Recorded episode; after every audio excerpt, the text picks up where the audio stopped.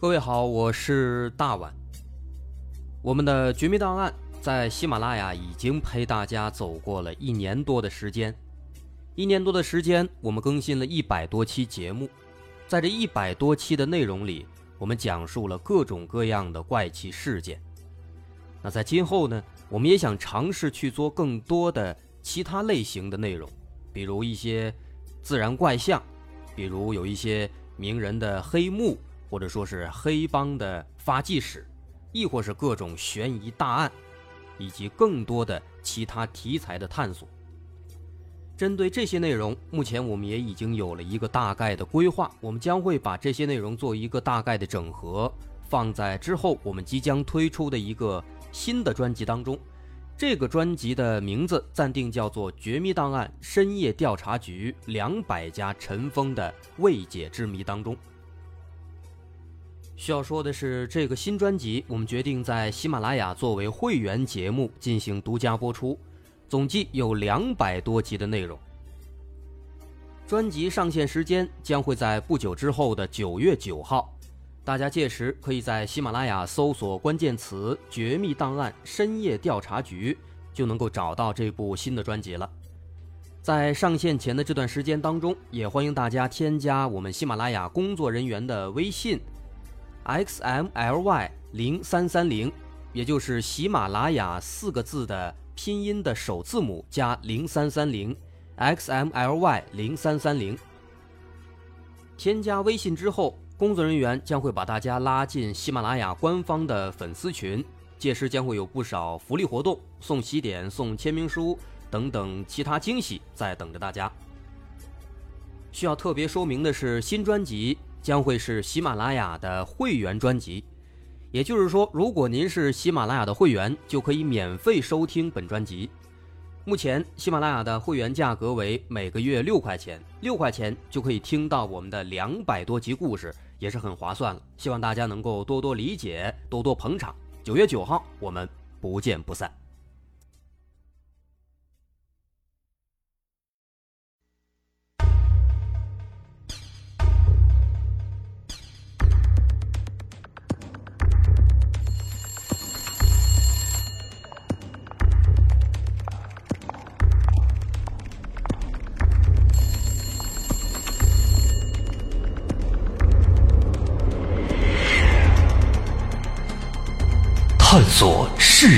真相，搜寻幕后真凶。欢迎收听《绝密档案》。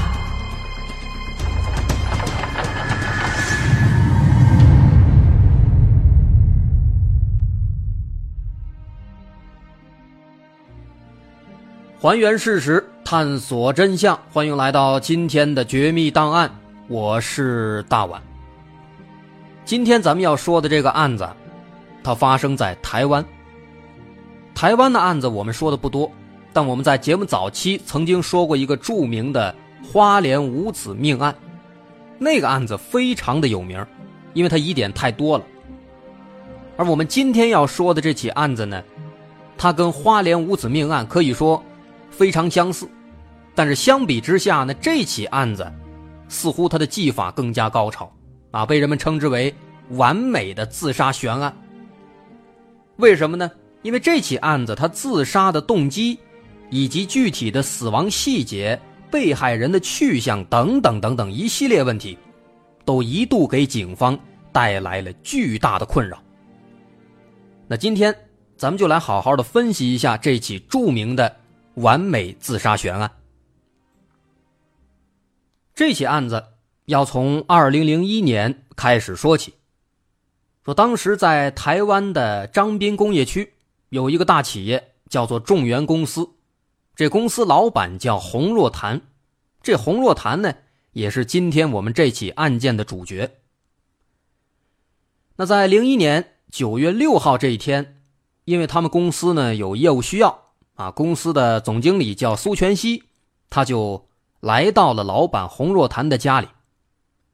老板家，苏全熙常来，啊，住在二林镇中西里中一路的一个大别墅。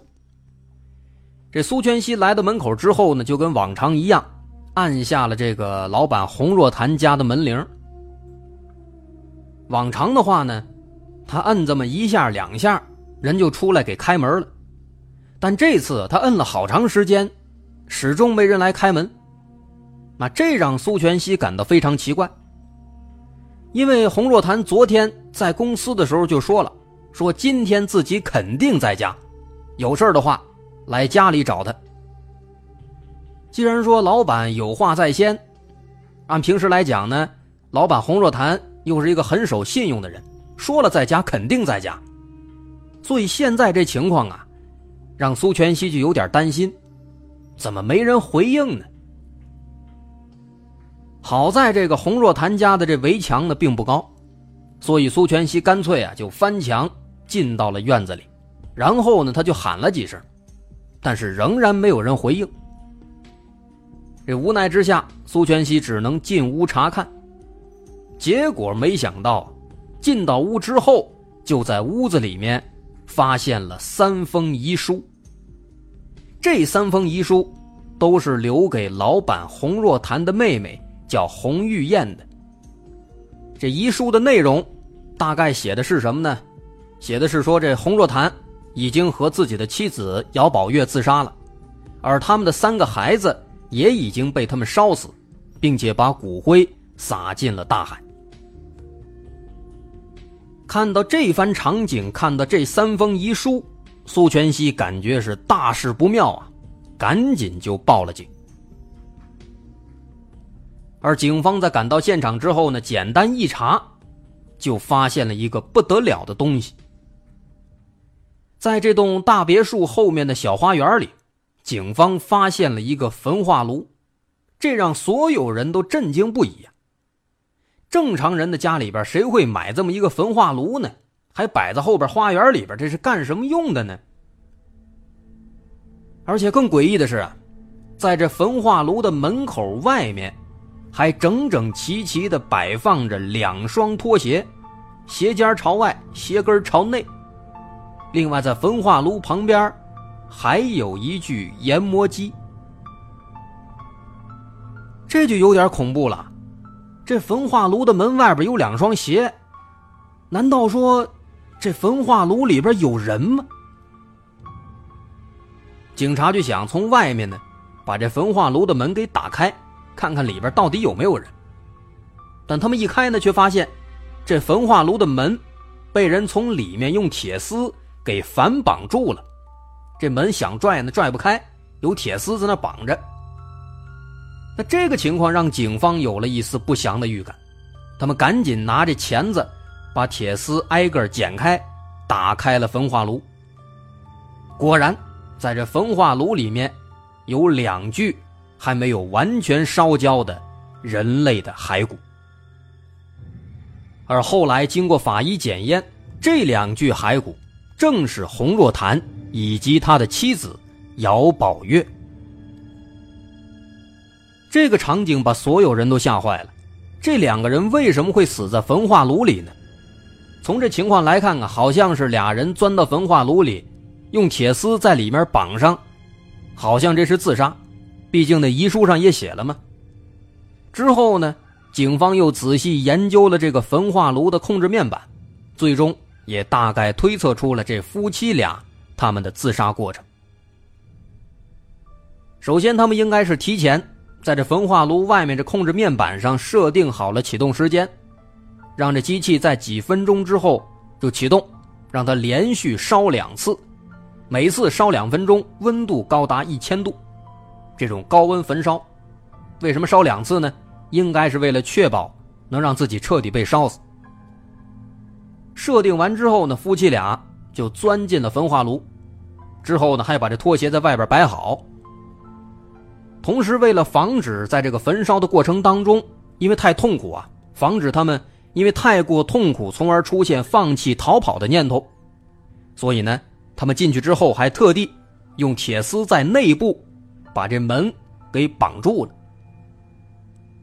哎，之后焚化炉自动开启，在连续两次高温焚烧之下，夫妻两人被双双烧死。不过呢，从现在这情况来看啊，当时在这炉子里边，应该是发生了某些情况，导致这尸体呢没有被完全烧焦，那么警方也由此得以提取到 DNA，验证了两位死者的身份。哎，一个是洪若潭自己，另一个是他媳妇儿姚宝月。那么这番推测，如果说他没错的话呢，那么这夫妻两人，哎，确实是自杀，而且现场这情况啊，好像也更偏向这个猜测。但是呢，光猜测不行啊，警方还是需要证据，毕竟警方这儿必须是证据说话。除此之外呢，警方还想搞清楚这洪若潭留下的那个遗书的内容是否属实，因为遗书里说了。说洪若潭的三个孩子已经被他烧死了，并且把骨灰撒进了大海。如果说这遗书里这番话是真的，那么基本就可以认定，洪若潭是先把这三个孩子给烧死了，然后再跟妻子一起自杀了。但是目前的情况呢，很明显，警方还是需要证据，没有证据说什么那都只能是假设了。而很快，在这个焚化炉旁边，不是还有一台研磨机吗？在这台研磨机里边啊，警方发现了一块骨头，这块骨头大概有这么一公分大小，看起来像是人类的头骨。另外，在这块骨头旁边还散落着很多不明粉末。那么从这个情况来看的话呢，这应该是焚烧尸体之后。把这尸体残骸烧的差不多了，再挪到这个研磨机里边研磨成骨灰。那么在这个过程当中，可能不小心落下了这堆粉末，这堆粉末可能就是骨灰了，以及那一小块骨头。那么由此，警方就展开了推测。您看，那夫妻二人的尸体目前都没动，都在那焚化炉里边。那么研磨机里这块骨头是谁的呢？他会不会属于洪家的那三个孩子之一呢？因为目前这三个孩子活不见人，死不见尸啊。那如果说这块骨头是属于这三个孩子的，那么也就证明这仨孩子确实是被他们爹妈给弄死了。那么为了验证这个猜想警方就琢磨这个院子里有没有可能。还有其他的类似的骨灰呀，或者骨头渣之类的，有没有可能？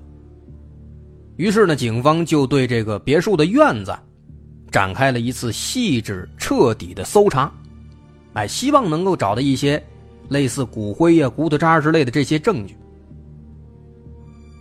但是呢，很可惜，这一番搜索下来呀，除了那块骨头和骨灰之外，没有发现其他的线索。甚至后来，警方把这整个院子都挖了个底朝天，也没有找到有关三个孩子的其他的任何信息。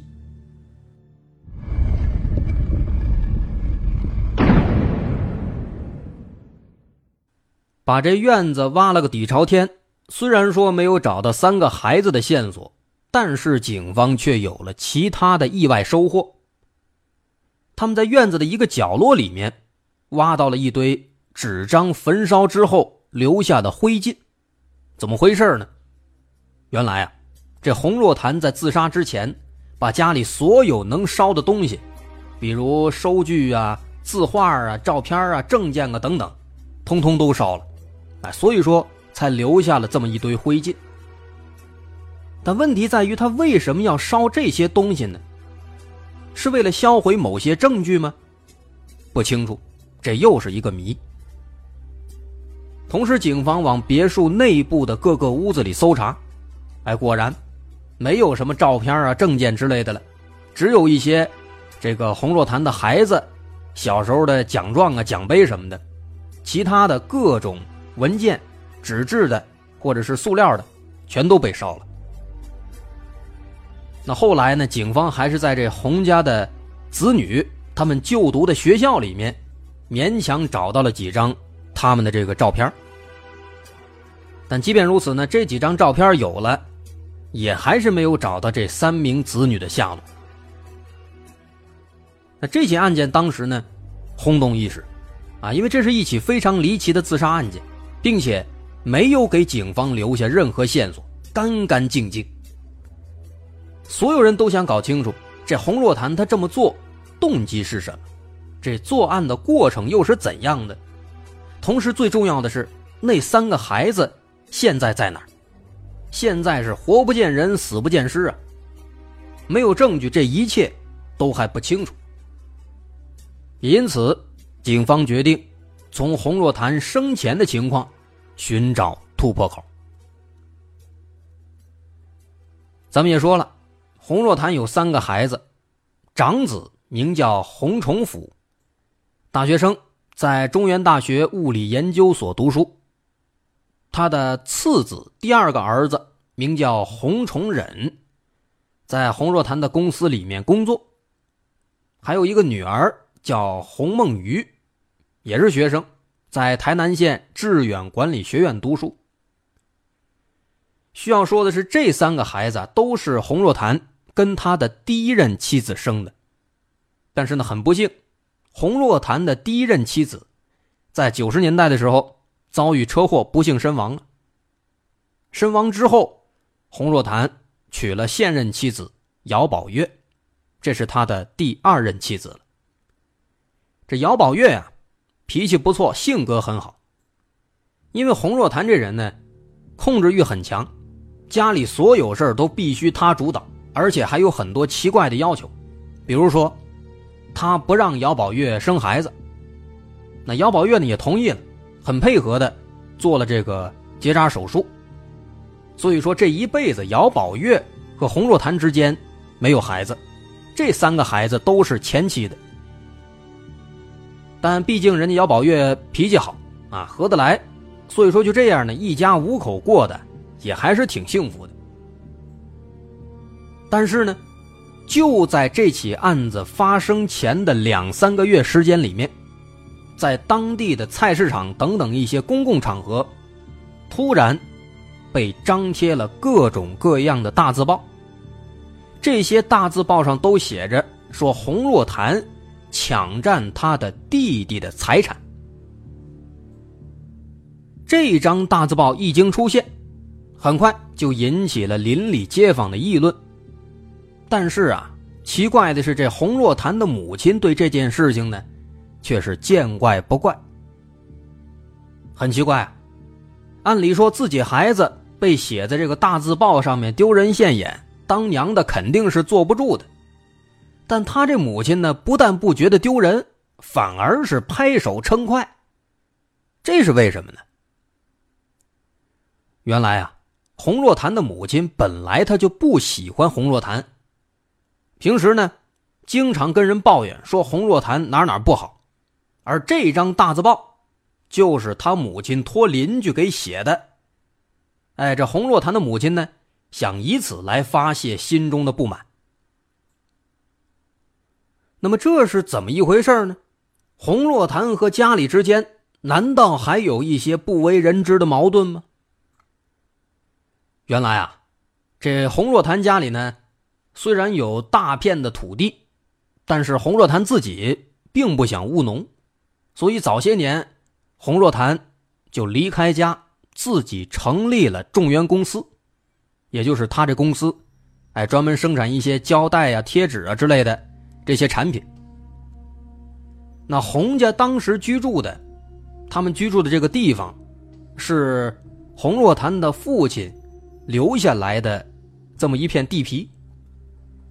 他的父亲呢，曾经贷款贷了三百万，但是直到他去世都没还清，所以后来还是由洪若潭代替父亲还清了贷款。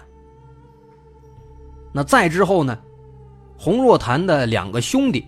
啊，看洪若潭混得不错，但是自己呢过得紧巴巴的，就总向着洪若潭借钱。这都是亲兄弟嘛，洪若潭呢就一直借给他们，但是呢作为抵押，这两兄弟就把从父亲那儿继承到的这么一大片土地，全都抵给洪若潭了。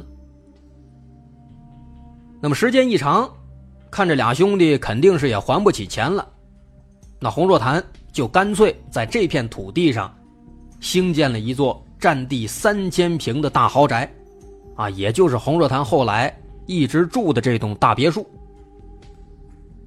您想想，占地三千平，洪若潭呢又有钱，这与其说是大别墅，倒不如说是个大庄园啊。为什么不止别墅啊？花园、泳池什么都有，各种这个奢华的建材、高端的规划等等，这些条件估算，从当时的市价来看的话，这座豪宅大约价值两亿。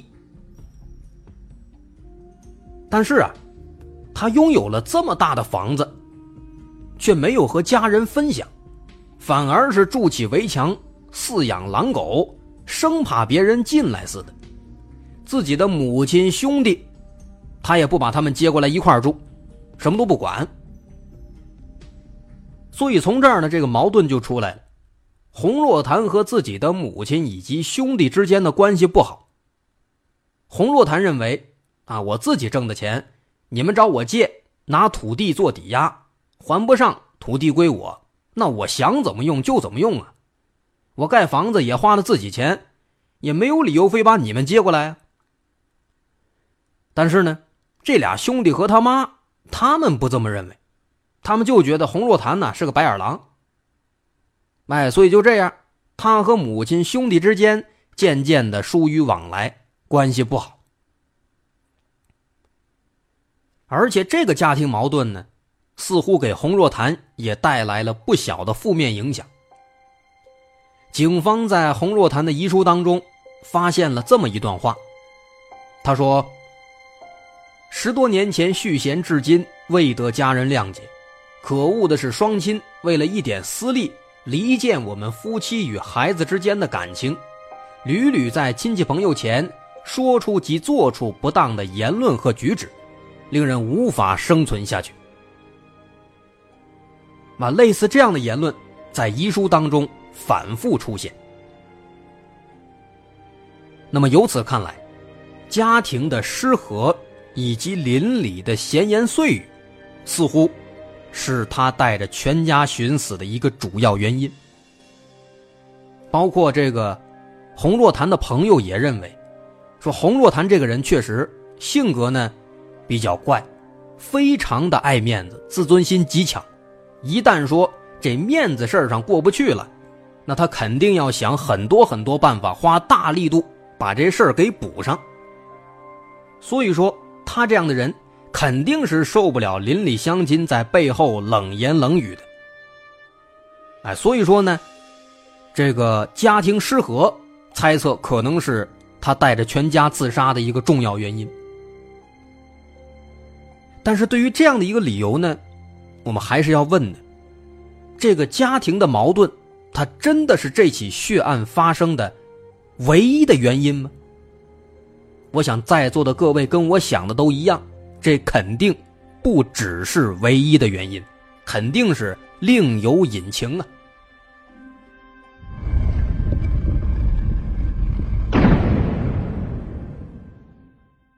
那么对于这一点呢，其实很明显，警方也这么认为，警方也觉得肯定还有别的原因。于是，在了解完了大概的家庭情况之后。警方又转手开始调查这个洪若潭的公司的情况，因为一般来讲，公司里的某些经济问题，往往是导致这个人做出某些重大的转变的原因。那么，洪若潭经营的这企业众源公司，他这工厂呢，原本是在台北，经营的一直很不错，赚的钱呢越来越多。那后来有钱了，洪若潭就决定。在这个本地张滨工业区扩建一个厂房。很快，新厂房在一九八八年开始营运了，但是很不巧，这个时候呢，正好赶上经济不景气。一折腾啊，之前赚的钱慢慢的都赔进去了，而且不光把这赚的钱赔进去了，还欠了一屁股外债，大概有这么两亿多的贷款。后来实在没办法了。为了挽救公司，洪若潭是忍痛割爱，把工厂的设备、住宅的土地全部作为抵押，陆续向台湾的企业银行贷款两亿六千万，向民间借贷七千六百万。据说他还向地下钱庄也借了很多钱，但实际的准确数额谁也不清楚。所以说，他这个债务问题是相当的巨大的，好几个亿。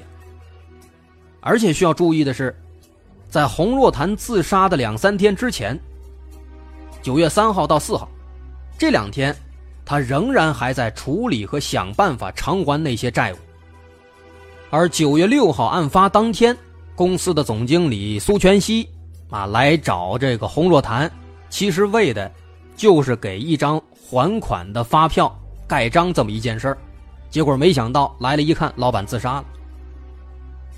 另外呢，在这期间，洪若潭还经常跟他借过钱的朋友说：“说如果我有钱还没跟你们还清，那么你们也可以到我家来搬东西抵债。”啊，甚至在这期间，妻子姚宝月还把原本给儿子存的十七万存款，也都拿出来都还钱了。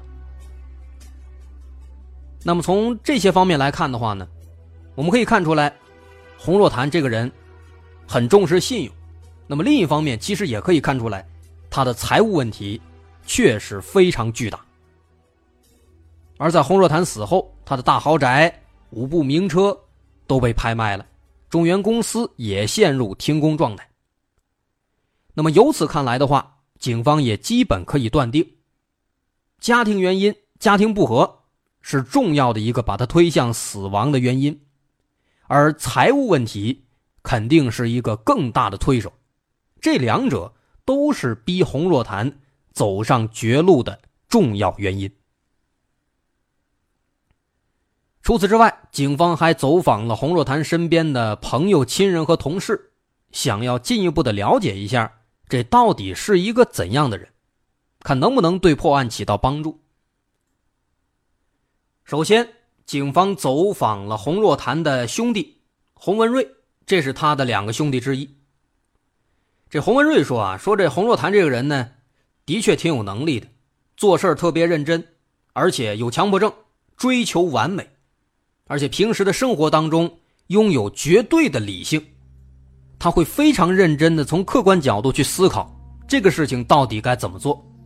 只要他认为这么做是对的，那么谁都改变不了他的想法。但这个所谓的追求完美、非常理性，其实也反映出了洪若潭个性当中非常极端的一个面。这一点不只是他的兄弟们说。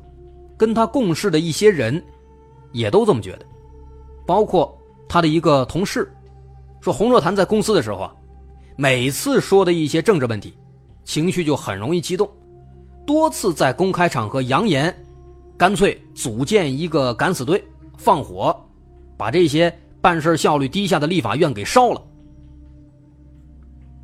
同时呢，乡亲们也都说说这个人啊是一个脾气古怪，脾气有点极端。不好相处的人，所以说呢，洪若潭他确实他是一个非常极端的性格，就算说对自己的亲生儿子，亲生儿子反对他自杀，他还是不同意，还是依然要带着全家人一块去死。那么这一点何以见得？有一些文字的这种材料可以证明。九零年中旬，洪若潭的二儿子洪崇忍。在日记当中，写下过这样的一些话。有一句他说：“说晚上回家，爸爸为了奶奶的事儿想寻死，奶奶的事儿不知道什么时候才能落幕。现在最重要的是把奶奶的事情搞定。”再比如，中午和妈妈谈奶奶的事情，真没想到连妈妈都想死了。再比如，爸来问我。如果他要去死，我会跟他去吗？另外还有，爸说，如果他死了，留我们三个人会给人瞧不起的。但是我不同意爸爸的看法。那从这个日记当中的这些话里面呢，我们至少可以看出两点：第一，洪若潭跟他的母亲兄弟之间的这个矛盾确实很深。这个日记是九零年的，案发十一年前，在案发十一年前，洪若潭就已经烦得想自杀了，所以说这个压力肯定是非常大的，对他的影响肯定也是非常深远的，这是第一点。另外，第二点呢，能看出来，洪若潭的儿子其实跟他是有不同意见的。他儿子不觉得说一定要死，但是呢，洪若潭听不进去，因为洪若潭的性格已经注定了，啊，就连死亡这个事儿也得一口咬死，而且要计划的精确详细。那么后来警方的调查也证实了这一点，包括他们自杀用的焚化炉。也是洪若潭特地定制的，因为不放心这个焚化炉的焚化效果，买来之后，他还特地把自己养了好几年的狼狗给扔到焚化炉里面给烧了，然后把这狗烧得一干二净，一看没问题，他这才放心了。所以说，正是因为这种极端偏执的性格，再加上这两大难题压在洪若潭身上，最终。让洪若潭选择了死亡。警方后来也调取了他们家附近的监控录像，发现，在九月五号凌晨四点三十七分，夫妻俩人一同开车前往当地邮局的方向。那么，通过这个车程来计算，警方认为他们应该是外出去寄遗书了。大概四分钟之后，俩人回到家里，路口的监控也记录下了这两个人最后的身影。再之后，在清晨五六点左右，附近的邻居就听见了焚化炉运作的声音。那这个时候，应该就是他们死亡的时间了。那么至此，我们大概就理清了洪若潭夫妇他们自杀的原因。另外一部分疑点也算是解开了，比如他们为什么要烧掉所有的照片、证件、字据等等，并且埋在土里？很简单。因为洪若潭是个极要面子的人，他不希望自己的形象以这样的形式继续流传，被人笑话。同时呢，他这么做也是防止自己的公司以及个人的一些重要信息在自己死后泄露出去。因为这个人很理性、很仔细嘛，所以说干脆都烧了埋起来。不过除此之外啊，还有一些疑点我们现在还解不开，比如说他们家的三个孩子。是不是真的被他们杀害了？如果是的话，为什么活不见人，死不见尸？而且，从孩子的日记当中，我们能看出来，孩子明显是不想死的，是不认同父亲的观点的。而且，三个孩子前面咱也介绍了，二十来岁成年人了，具备一定的反抗能力，甚至有可能比年过中旬的洪若潭还要有劲儿的。那么，洪若潭。又是如何把三个孩子杀害的？为什么没有留下一丝痕迹？洪若潭的整个杀人以及自杀的过程又是怎么样的？这些，警方后来也都一一做出了还原。我们下集再来逐一解答。好，这起案子咱们就先说到这儿。我是大碗，如果您喜欢我的节目，欢迎关注我的微信公众号。在微信搜索“大碗说故事”，点击关注即可。好，咱们稍后下集再见。